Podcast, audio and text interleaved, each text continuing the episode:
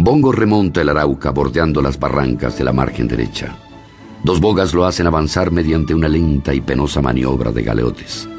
Insensibles al tórrido sol, los broncíneos cuerpos sudorosos apenas cubiertos por unos mugrientos pantalones remangados a los muslos, alternativamente afincan en el limo del cauce largas palancas cuyos cabos superiores sujetan contra los duros cojinetes de los robustos pectorales y encorvados por el esfuerzo le dan impulso a la embarcación, pasándosela bajo los pies de proa a popa, con pausados pasos laboriosos, como si marcharan por ella. Y mientras uno viene en silencio, jadeante sobre su pértiga, el otro vuelve al punto de partida, reanudando la charla intermitente con que entretienen la recia faena, o entonando, tras un ruidoso respiro de alivio, alguna intencionada copla que aluda a los trabajos que pasa un bonguero, leguas y leguas de duras remontadas, a fuerza de palancas, o coleándose a tres de las ramas de la vegetación ribereña. En la paneta gobierna el patrón, viejo vaquiano de los ríos y caños de la llanura pureña, con la diestra en la horqueta de la espadilla, atento al riesgo de las chorreras que se forman por entre los carameros que obstruyen el cauce, vigilante al aguaje que denunciare la presencia de algún caimán en acecho. A bordo van dos pasajeros. Bajo la toldilla, un joven a quien la contextura vigorosa sin ser atlética y las facciones enérgicas y expresivas le dan una prestante gallardía casi altanera. Su aspecto y su indumentaria denuncian al hombre de la ciudad, cuidadoso, de buen parecer, como si en su espíritu combatieran dos sentimientos contrarios acerca de las cosas que lo rodean.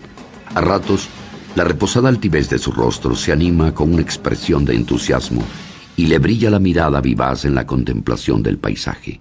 Pero enseguida frunce el entrecejo y la boca se le contrae en un gesto de desaliento.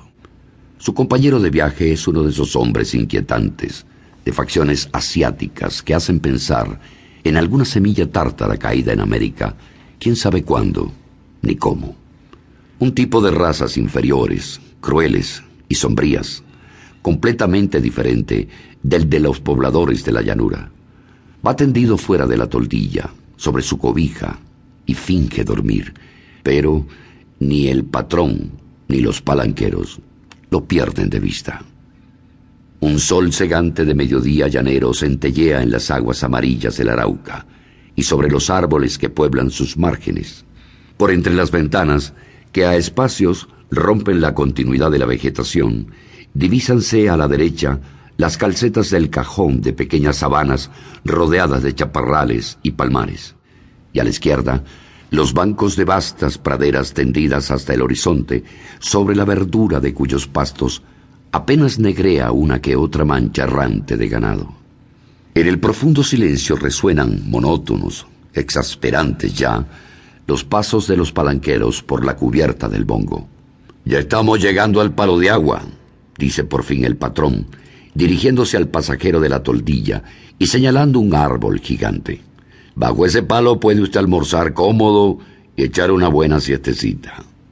El pasajero inquietante entreabre los párpados oblicuos murmurando, de aquí al paso del bramador es nada lo que falta, y allí sí que hay un cesteador sabroso. Al señor, que es quien manda en el bongo, no le interesa el cesteadero del bramador, responde ásperamente el patrón, aludiendo al pasajero de la toldilla.